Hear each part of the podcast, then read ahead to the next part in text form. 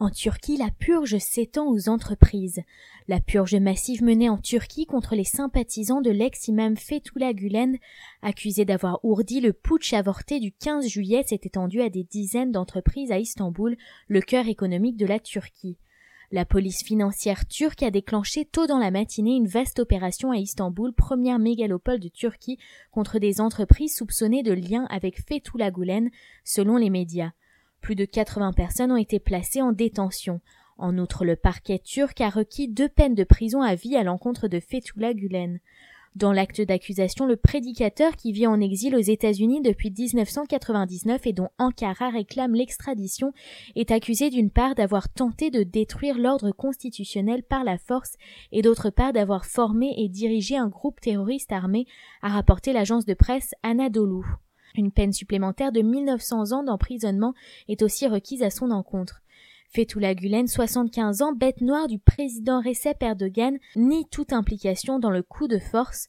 Il est accusé depuis des années d'être à la tête d'un État parallèle et d'une organisation terroriste baptisée FETO, en particulier depuis l'éclatement en 2013 d'un scandale de corruption impliquant M. Erdogan. Les procureurs accusent le réseau Gulen d'avoir infiltré les institutions et les services de renseignement. Le groupe s'est appuyé sur son réseau de fondations, d'écoles privées, d'entreprises, de sociétés d'assurance ou encore de médias pour prendre le contrôle des institutions turques, selon l'accusation. La FETO est accusée d'avoir collecté des fonds versés par des hommes d'affaires sous couvert de dons et d'avoir transféré cet argent aux États-Unis via des banques, aux Émirats arabes unis, en Afrique du Sud, en Tunisie, au Maroc, en Jordanie et en Allemagne.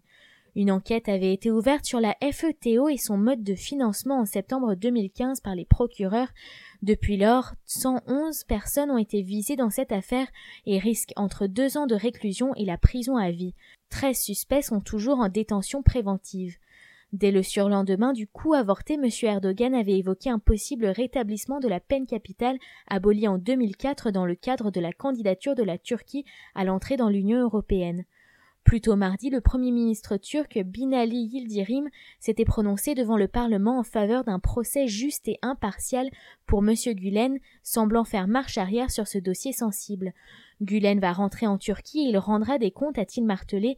Une personne ne meurt qu'une seule fois lorsqu'elle est exécutée. Il existe des façons de vivre qui ressemblent davantage à la mort pour ces gens, a-t-il dit. Le peuple souhaite le rétablissement de cette peine capitale, mais je ne pense pas que si un débat parlementaire était ouvert sur le dossier, les députés l'approuveront, a toutefois affirmé à l'AFP une source gouvernementale.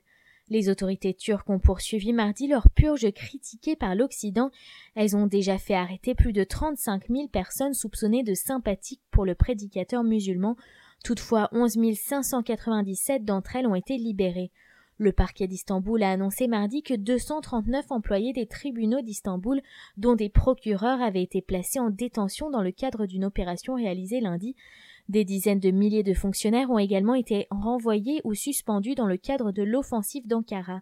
Le vice-président américain Joe Biden est attendu le 24 août en Turquie, selon le gouvernement turc qui exhorte Washington à lui remettre son ennemi public numéro un. Le ministère public turc a adressé la semaine dernière une lettre aux autorités américaines afin qu'il soit placé en détention.